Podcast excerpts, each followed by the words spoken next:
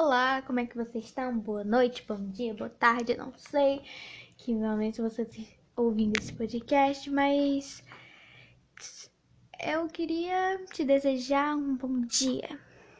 Bem, hoje a gente vai falar sobre o incêndio no prédio Joelma, que é uma, um caso assim que uma tragédia que eu queria que fosse a abertura do dos podcasts que eu tô gravando e eu queria que esse fosse o primeiro caso que eu vou apresentar e eu espero que vocês gostem. Meu nome é Sofia e eu sou apresentadora do podcast Dia Vermelho. Incêndio no prédio Joselma.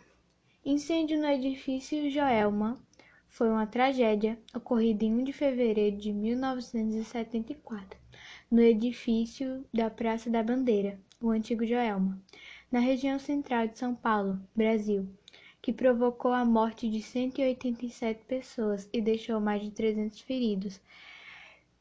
O incêndio aconteceu menos de dois anos após outro prédio arder em chamas no centro da cidade, o edifício Andraus, que, se vocês quiserem, a gente pode falar sobre ele no próximo podcast.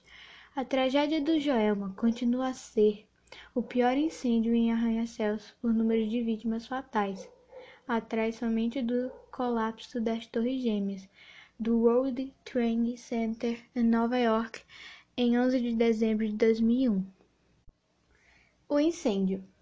Concluída sua construção em 1972, o edifício Joelma foi imediatamente alugado ao Banco Crefúcio de Investimento no começo de 1974, a empresa ainda terminava a transferência de seus departamentos, quando no dia 1 de fevereiro, às 8h45 de uma chuvosa sexta-feira, um curto-circuito em um aparelho de ar-condicionado do 12 andar deu início a um incêndio, que rapidamente se espalhou pelos demais pavimentos. E, tipo, esse fogo se espalhou numa velocidade tão grande que eu, naquela, em, no caso, quando o incêndio aconteceu, que foi em 1974, eu não era nascida. Então, eu só vim saber desse incêndio quando eu tinha o quê? Quando eu tinha uns 10, 9 anos. Foi depois que eu fui pesquisar para saber mais sobre esse caso e realmente foi um caso muito chocante. Mas já já vocês vão saber o que causou, no caso, o que contribuiu para o espalhamento dos fogos. As salas e escritórios do Gelma, que rapidamente se espalhou pelos demais pavimentos, eram configurados por divisórias com móveis de madeira, piso encarpetado, cortina de tecido, forros internos de fibra sintética, condição que atribuiu para o alastrar das chamas. Isso contribuiu muito. Eu, na minha opinião, se não tivesse, não tivesse tipo tanta coisa que atiçasse tantas chamas, teria sido bem mais fácil, entre aspas, apagar o fogo. Mas vamos continuar. 15 minutos após o curto-circuito, era impossível descer os íngremes da escada, localizado no centro dos pavimentos, que foram bloqueados pelo fogo e a fumaça. Os corredores, por sua vez, eram estreitos, na ausência de uma escada de incêndio. Muitas pessoas ainda conseguiram se salvar, ao contrário as normas básicas e descer pelos elevadores. Mas esses também logo deixaram de funcionar quando as chamas provocaram pane no sistema. É, e aparelhos eletrodomésticos deu um pane e a morte de um ascensorista no vigésimo andar. Também tem nos braços da mãe que saltou para a morte do 15º andar, uma criança de um ano e meio foi salva em um dos episódios mais dramáticos do incidente. A multidão acompanhou o salto bem em frente ao prédio. Assim, eu acho que foi muito errado os policiais terem deixado as pessoas ficarem lá olhando. Era para ter, tipo, evacuado tudo, porque e se aquilo desabasse? iria matar muito mais gente do que tinha matado. E eu acho isso isso foi um pouco de isso foi descuido. Foi bastante descuido. Bem, mas como eu já disse, é, a mãe ela saltou do 15 andar e claramente ela morreu, só que a criança foi levada aos às pressas ao hospital. Sem ter como deixar o prédio, muitos tentaram abrigar-se nos banheiros e parapeitos das janelas, que não era uma boa. Tipo, salvar salvou algumas pessoas, mas. Outros sobreviventes constataram-se no 25 andar, que tinha saída para dois terraços, lembrando de um incidente similar ocorrido no edifício Andraus, que eu já falei anteriormente, dois anos antes, em que as vítimas foram salvas por um helicóptero que povoou um heliporto. No topo do prédio, elas esperavam ser resgatadas da mesma forma. Assim, eles claramente não. Desculpa o barulho. Elas claramente não iriam ser resgatadas como foi no edifício, porque, tipo, lá dentro devia estar tá passando. Eu não tenho a informação aqui, mas devia estar tá passando de uns 140 graus. Não, não sei, talvez. E obviamente, se o helicóptero pousasse ali, ele ia desmanchar todinho por causa do calor. É, mas é isso, é isso, é isso. Vamos continuar. Na rua, os bombeiros tentavam agir em meio à confusão estabelecida pela Polícia Civil. Curiosos, PMs, médicos, enfermeiros, soldados do exército e até escoteiros, homens e mulheres, alguns trajes menores, os rostos escurecidos pela fuligem, agitavam-se freneticamente nas janelas, tentando chamar a atenção. Mas os helicópteros, como eu já tinha dito, não conseguiram pousar no terraço escaldante e seus cabos de aço prendiam inutilmente as escadas Magnus de 40 metros. Não chegavam a andar mais alto. No vigésimo andar, seis pessoas se equilibraram em um pequeno patamar. Quase não havia lugar para todas. Um rapaz de terno azul agarrava-se muito precariamente à parte saliente a uma parte saliente uma das pernas já do lado de fora do edifício, como se fosse saltar. Embaixo, os bombeiros assinavam e pediam calma. O fogo acabou, só um pouco mais da paciência, gritava um policial por megafone. Outros pintaram no amarelo vivo sobre grandes faixas de pano. O fogo já apagou. É coragem, vamos salvá-lo. O som do megafone aparentemente não chegou a eles, mas ao ver as faixas, um dos rapazes fez sinal positivo com o polegar, puxou um lenço verde e acenou. É, assim, a gente vê tanta pessoa se mobilizando na, naquela época, naquele dia, foi tanta pessoa. Eu me lembro que eu vi algumas reportagens, não naquela época, né? Como eu disse, não tinha nascido, mas eu vi algumas reportagens ultimamente sobre o prédio Joelma, filmagens e tal. E tipo, um e relatos, né, de pessoas que estavam ao redor, um monte de gente ao redor do prédio e tal. Como eu já disse, tinha uma grande margem de probabilidade daquele prédio despencar, porque aquele prédio estava pegando fogo e as pessoas ao redor. A curiosidade humana tem que ser parada. Não tanto, mas nesse caso foi um pouco perigoso. Posso estar falando besteira, mas vamos continuar aqui. O que fez o fogo alastrar-se tão rapidamente? Na data do incêndio, o Código de Obras do município de São Paulo, em vigor, era do ano de 1934, ou seja, isso foi uns 40 anos atrás. Na década de 30, a população da cidade não ultrapassava os 7 mil, 700 mil habitantes. Os edifícios eram baixos, com poucos andares e certamente não estavam equipados com todos os aparelhos eletrônicos que já existiam na década de 70. Obviamente, o prédio Joelma não era diferente, ele também não tinha capacidade de suportar aquilo. É, o fogo É, também eu escutei alguns podcasts, ouvi algumas coisas e eu descobri também que naquele dia os hidrantes, como tinha uma empresa que ela foi bem culpada por isso, tipo, eu realmente acho que foi negligência. Ela foi bem culpada por isso e o nome dessa empresa eu não tô com a informação aqui, eu tô com muita pouca informação.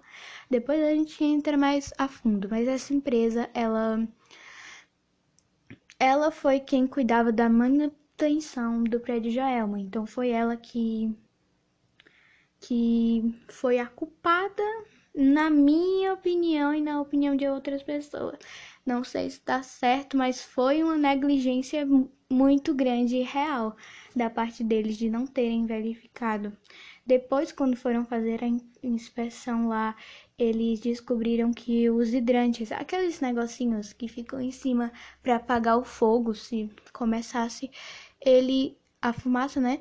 Ele eles eles estavam desligados ou era quebrados e não estava funcionando. Eu achei isso uma negligência incrivelmente horrorosa, porque é um prédio gigante e não, não, não, não pode fazer.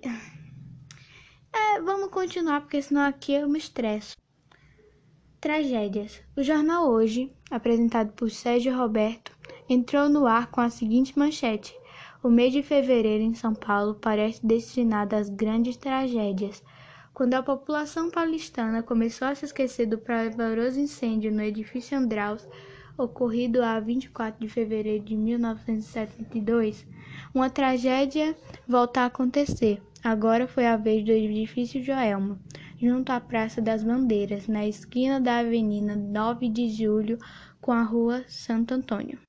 A cobertura da Globo informou que o motivo do incêndio era desconhecido e que os bombeiros tinham salvado muita gente com a ajuda da escada Maguiros. O apresentador anunciou que 30 corpos haviam dado entrada no IML. Ainda não tinha identificação, o que mais 60 feridos haviam sido transportados para o hospital da região. Ele ainda disse que, apesar de não haver mais chamas no edifício, o calor ainda era muito intenso. Mas imagina, deve ter sido tanto calor lá dentro e até com as chamas apagadas estava tão tão quente. Assim, experiência traumática. Vamos lá. A equipe de resgate, devido ao trânsito da região, o corpo de bombeiros só chegou ao local sete minutos depois do, da primeira chamada. Pessoas já se atiravam do alto do edifício. Cerca de 1.500 profissionais 1.500 profissionais foram mobilizados. Eram bombeiros, profissionais das forças de segurança, equipes de cinco diferentes hospitais estaduais e tantos outros particulares. A operação de resgate contou ainda com 14 helicópteros, 39 viaturas do Corpo de Bombeiro e todas as ambulâncias da rede hospitalar. Logo no início do combate ao fogo, os bombeiros tiveram problemas, pois os hidrantes da região não estavam funcionando e não forneciam pressão suficiente. Foram deslocados então todos os carros-pipas disponíveis na prefeitura, que eram cerca de 30, além de muitos outros particulares que também ajudaram no combate. Apesar da falta de equipamento que o Corpo de Bombeiro dispunha na época, a tragédia teria sido evitada se não fosse por duas escadas, duas escadas Magirus de 45 metros compradas recentemente. Elas chegavam ao 12 andar e anexadas às escadas menores permitiam que os bombeiros alcançassem o 16 andar. O capitão Hélio Caldas disse na época que tivesse mais equipamento e homem poderia ter salvado ao menos 40 e 50 pessoas. Claramente, o corpo de bombeiro, ninguém estava preparado para para uma tragédia tão grande logo depois de outra tragédia. É... É. Agora vamos ver relatos de sobreviventes do edifício Andraus e do incidente no prédio Elma. Vamos lá, no edifício, como vocês quiserem chamar. Osório Gonçalves, Osório Gonçalves, de 64 anos, não teve a mesma sorte de Saint Anna. Ele trabalhava no 21º andar do Joelma. Depois de horas de sufoco, fiquei em um grupo refugiado em um banheiro. O fogo avançava, o calor aumentava. As vidraças arrebentavam, os pulmões ardiam, minhas orelhas ficavam queimadas, me forçando para não desmaiar. Ouvi gritos das pessoas que se jogavam. Durante o resgate, Osório estava no 19 andar e as escadas dos bombeiros só chegavam ao 13 terceiro. Foi preciso descer vários andares por cortinas perigosamente atadas às colunas. Uma moça que estava comigo escorregou e morreu. Eu tinha só vinte anos, mas não esqueço, diz ele, suas com suas próprias palavras. Sobrevivente do Andraus, Walter Spendio. Esperandio. Não sei se falei certo de 68 anos, se recordou vividamente daquele dia de terror, ao ver na TV o prédio que acabou no lago Pirassandabu na última terça, no momento em que o homem era resgatado. Esse era o meu maior medo. Eu estava abrigado em uma escadaria onde as chamas não chegavam, mas via a violência do fogo refletida nos prédios vizinhos. Pensava que a estrutura poderia ceder. Diz: até hoje, quando entro em edifícios ou até mesmo salas de cinemas, a primeira coisa que faço é localizar as saídas de emergências, diz o contador Pedro, que também sobreviveu ao incêndio do Andraus. O último, mas não menos importante, Idesh Butsi. Eu não sei se estou dizendo certo. 34 anos.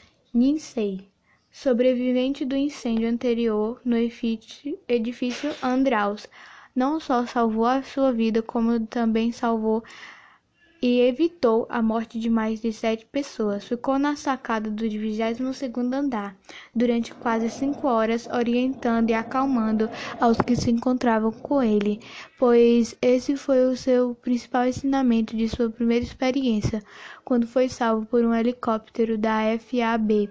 Estava no departamento de produções e ações da Cresfor, no 17 andar. Vinha de baixo para cima, então começou a subir as escadas e quando chegou ao 22 andar, percebeu que não dava mais para prosseguir. Segundo ele, duas pessoas tentaram descer mas o andar para o andar inferior, mas ele as convenceu de que isso iria provocar a morte para eles, e todos ficaram muito incentivados por uma placa escrita Coragem, nós estamos com vocês, mostradas por pessoas que estavam no asfalto. Às duas e vinte, todos os resgatados seguiram para o hospital municipal. Embora sem quase poder falar, os oito comemoraram o salvamento dentro da ambulância, com abraços e lágrimas. É, eu, é chocante a gente falar sobre esse assunto porque é um assunto que não é não é um assunto que você pode discutir sem ter nenhuma sensibilidade. Muitas pessoas, não aguentando aquele calor, pularam dali. Isso é uma tragédia terrível. Também tem outro que eu, eu não tá me vindo, não tá me vindo à mente o nome dele, mas é, ele ficou lá no prédio Joelma, no telhado, acalmando todas as pessoas que estavam lá. E Tipo, ele dizia, vai ficar tudo bem, tava sempre calmo e tal. E para mim, ele foi re... realmente ele foi um herói, porque mesmo com aquele pânico todo, ele tava calmo. Porém, ele também é humano. Então, quando ele chegou lá embaixo, que ele percebeu que estava seguro, que todo mundo estava seguro, ele começou a chorar. Eu me lembro dessa história que eu tinha visto em um podcast de duas meninas que eu admiro muito, que o nome do podcast é Que Crime Foi Esse? Se vocês quiserem depois, eu boto o link aí para vocês ouvirem mais sobre o podcast dela. Então, o podcast vai ficando por aqui. Eu espero que vocês tenham gostado. Vocês podem me seguir no Instagram e me mandarem ideias de novos podcasts para mim fazer. Bye bye!